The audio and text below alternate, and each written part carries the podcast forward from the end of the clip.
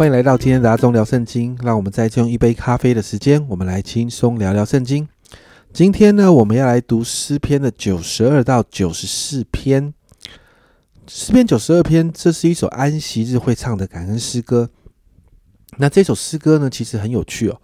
它围绕着第八节，第八节这样说：“唯你耶和华是至高，直到永远。”以这一节为中心，往上往下发展。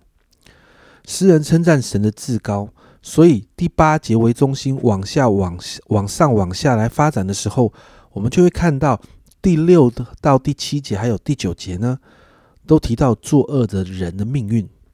经文也提到，这些人最终都要灭亡的，因为神才是掌管一切、按公义施行审判的。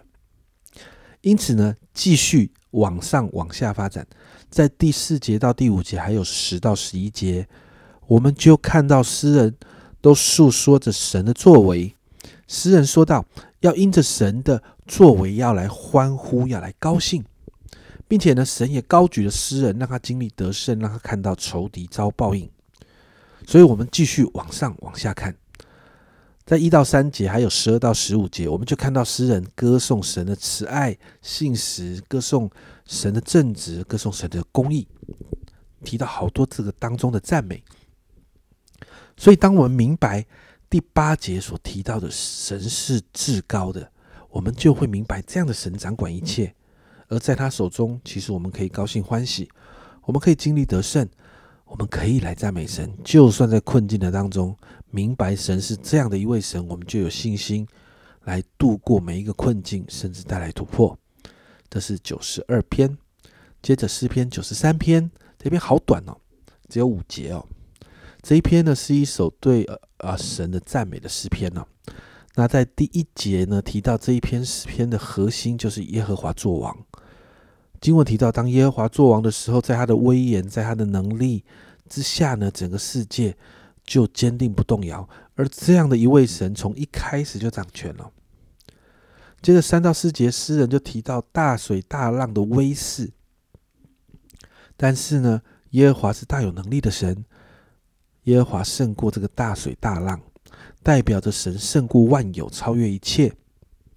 最后第五节，耶和华，你的法度最的确，你的殿永称为圣，是何宜的？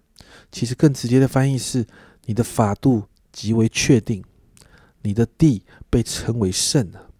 耶和华是直到永远的。作为整段的结束，代表神掌管万有，超越一切。接着九十四篇这一篇的诗篇的一到二节，耶和华，你是深渊的神，深渊的神啊，求你发出光来，审判世界的主啊，求你挺身而立，使骄傲人受应得的报应。诗人一开始就提到神是为我们伸冤的时候，这个时候就求神挺身而出，让那些作恶骄傲的人受审判。接着三到七节，我们就看到诗人向神来申诉关于这些作恶人的行为。比如说经文说到，这些人说傲慢的话，他们欺压百姓，他们杀死寡妇寄居的孤儿，他们骄傲的说神看不见看不见这样的事情。所以八到十节，诗人就称这些人是愚妄的人，因为神是造耳朵眼睛的神，神仍然治理这个世界啊。而其实这些恶，神都知道的。所以十二到十五节，诗人就提到：耶和华，你所管教、用律法所教训的人是有福的人。这样有福的人呢，神就让他们在患难中享有平安，神也不丢弃他们。神是公义的神。在第十五节这样说：审判要转向公义，心里正直的都必随从。而是这些恶人呢，却要。陷在他们所自己所挖的坑里面了，所以最后在十六啊，接着在十六到十九节，诗人明白这样的事情之后，他就更清楚知道，在被恶人攻击的时候，其实是神帮助他的，是神的慈爱扶持他的，是神在他忧虑的时候安慰他的，使他喜乐。所以二十到二十三节，诗人再一次在祷告的当中，把面对这些苦难就交给神了。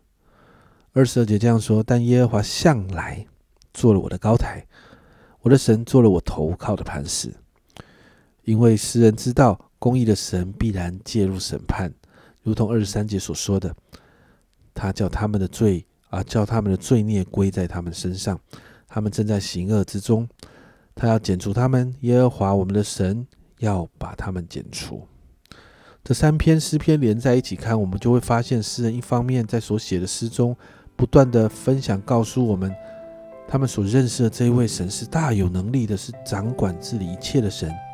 是按着公义审判的神，是蛮有慈爱的神，而这样的一位神仍然掌权，人在诗人所面对的苦难当中掌管一切，所以诗人可以在这样的认识跟信心的里面，再一次把自己全然的交托给这位爱我们的神。没错，家人们，这是我们所认识的神啊，所以我们为自己来祷告，帮助我们越认识神的时候，这一份认识会加添我们的信心。让我们面对挑战跟困境的时候，可以相信神要介入、要拯救，以至于我们的心就不至于失去盼望。心先突破了，环境就会跟着突破。我们一起来祷告。主啊，我们每一次在诗篇里面，总是看见诗人，主啊，他们真认识你。主啊，他们在这个认识你的当中，以至于他们在面对困境跟挑战的时候，他们愿意来到你的面前。主啊，主啊，因为他们知道在你就没有难成的事。主啊，因着这份认识，他们对你有信心。主啊，因此我向你祷告，主啊，你来帮助我们，给我们一个对真理的渴慕。主啊，让我们愿意常常的透过真理来认识你。主啊，因为这份认识对我们极其重要。主啊，这是我们面对难处挑战的时候，这份认识，主啊，就可以帮助我们在这个当中有信心。这份认识可以帮助我们突破困境。谢谢主，主啊，让我们看见你是那位至高大有能力的神。谢谢主，这样祷告，奉耶稣的名，阿门。家人们，至高的神仍然掌权的，这位伟大全能的神也在我们的困境中掌权，所以我们可以把我们自己安心的交给他。这是阿忠聊圣经今天的分享，阿忠聊圣经，我们明天见。